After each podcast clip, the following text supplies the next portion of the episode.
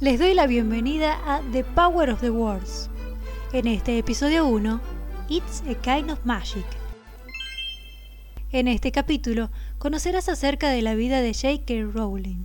Joan Rowling es una novelista, guionista y productora de cine británico reconocida mundialmente por ser la autora de la serie de libros de fantasía Harry Potter.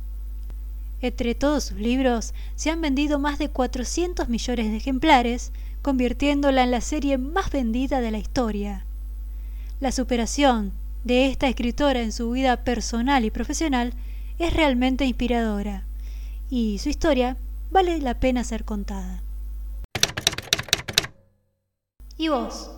¿Te gusta leer? ¿Cuánto sabes sobre la magia literaria de esta escritora?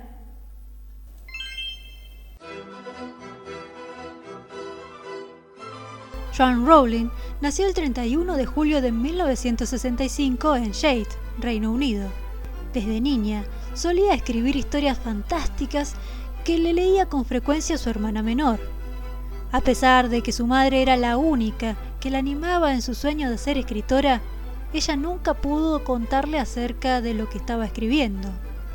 La muerte de la madre de Joan repercute no solo en su vida personal, sino también en su escritura sería la fuente principal de inspiración en la orfandad de Harry Potter y sus sentimientos hacia sus padres muertos.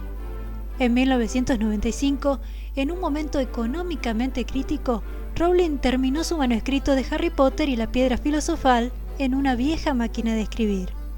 Este primer libro fue enviado a 12 editoriales y todas lo rechazaron debido a que el título aludía a un texto infantil porque en ese momento se creía que los textos infantiles eran muy difíciles de vender.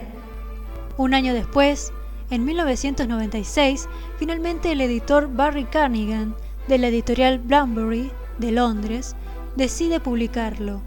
Cunningham aconsejó a la escritora que buscara un trabajo diario porque tenía pocas posibilidades de ganar dinero con un libro para niños.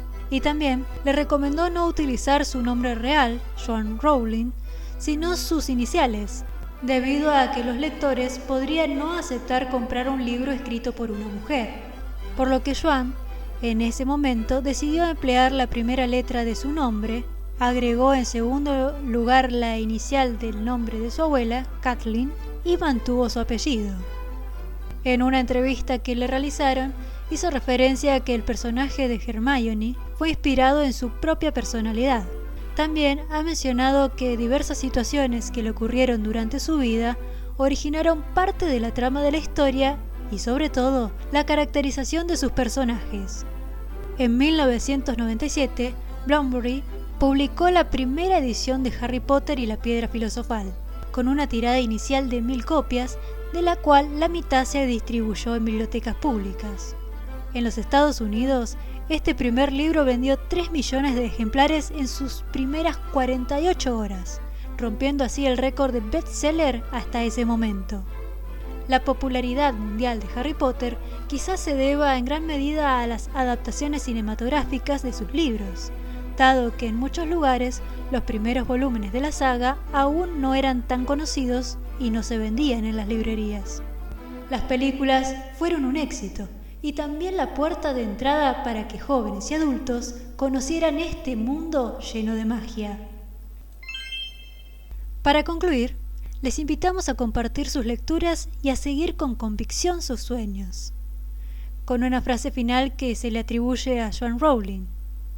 No necesitamos magia para cambiar el mundo, porque ya tenemos ese poder en nuestro interior.